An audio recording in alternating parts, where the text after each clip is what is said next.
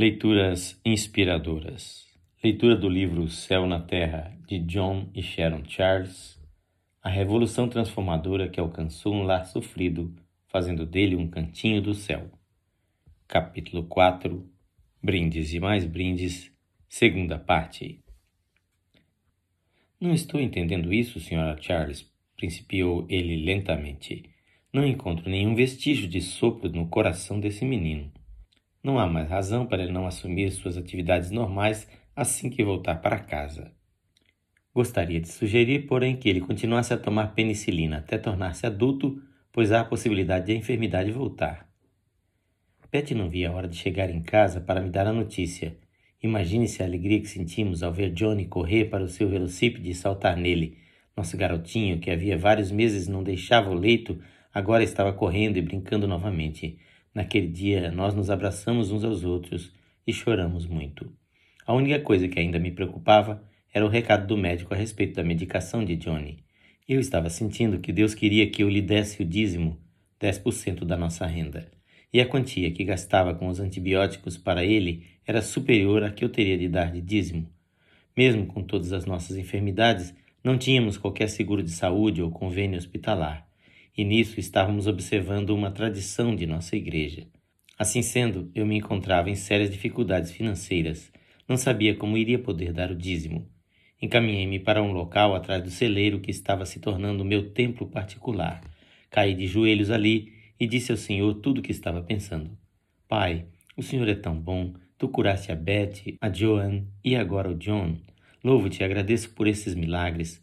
Acho também que, já que o Senhor curou o Johnny, não seria difícil mantê-lo com saúde. Então vou interromper a medicação do Johnny e utilizar esse dinheiro para dar o dízimo. Estou deixando em tuas mãos a cura total do meu filho, Pai. E creio que tu vais operar tudo isso maravilhosamente. E como eu te louvo por isso, Jesus. Estou certo de que algumas pessoas devem ter pensado que, agindo assim, portei-me como um pai relapso e insensato.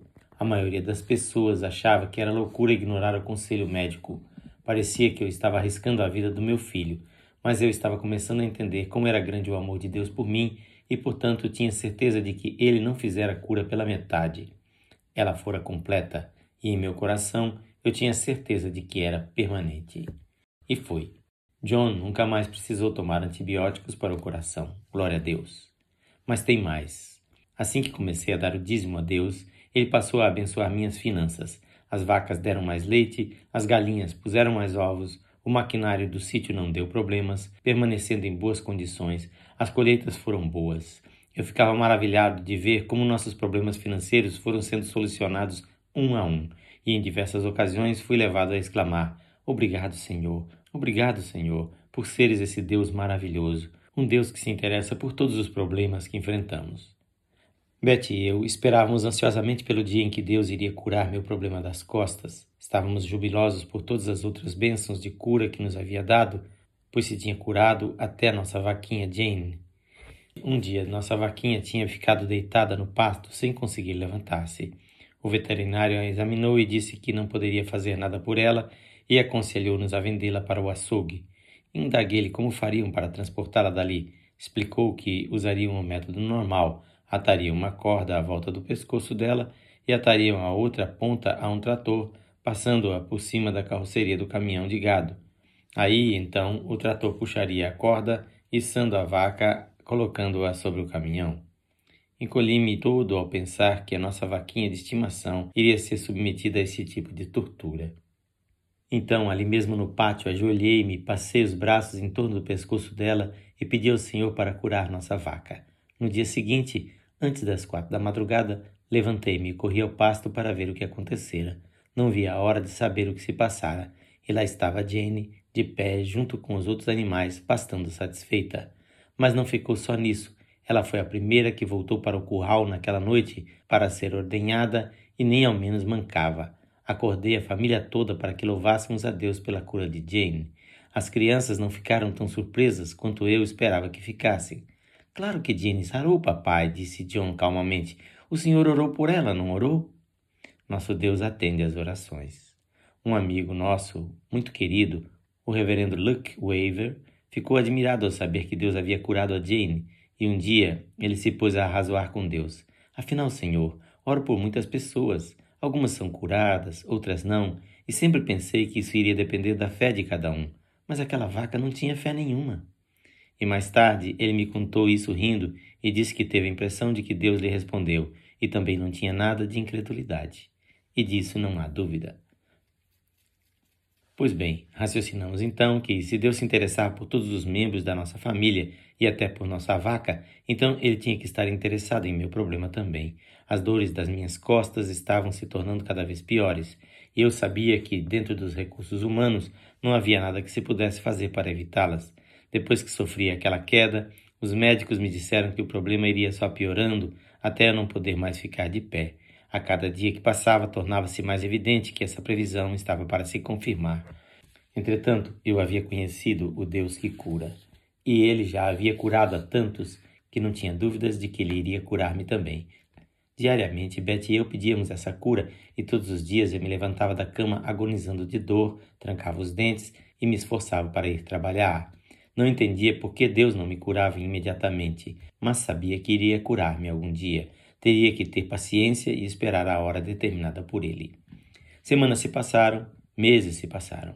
Eu não queria mais consultar médicos por causa desse problema. Aliás, eu já fora a todos eles. Continuaria a crer em Deus, acontecesse o que acontecesse. Mas a dor piorou.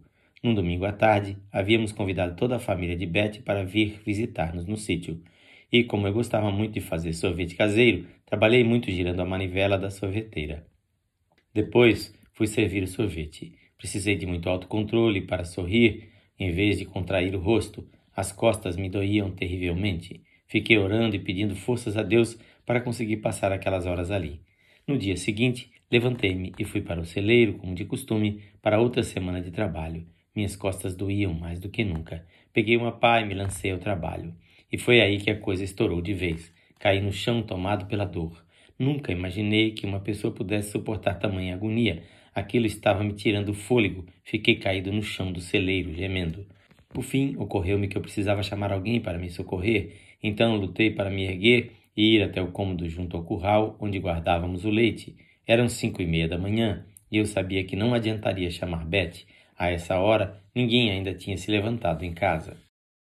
Chegando ao cômodo, deixei-me cair sobre o balcão refrigerador e deitei-me sobre ele, as pernas pendendo ao lado. Era a única posição que impedia que eu desmaiasse.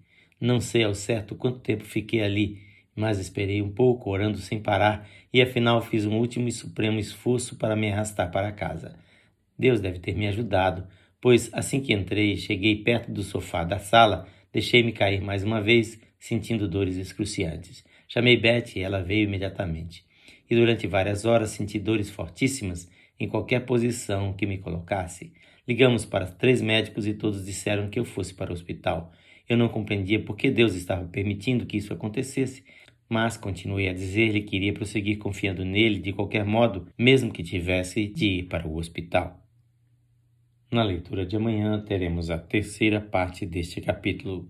Quem faz esta leitura é seu amigo pastor Edson Grando. Que o Senhor Jesus abençoe ricamente a sua vida.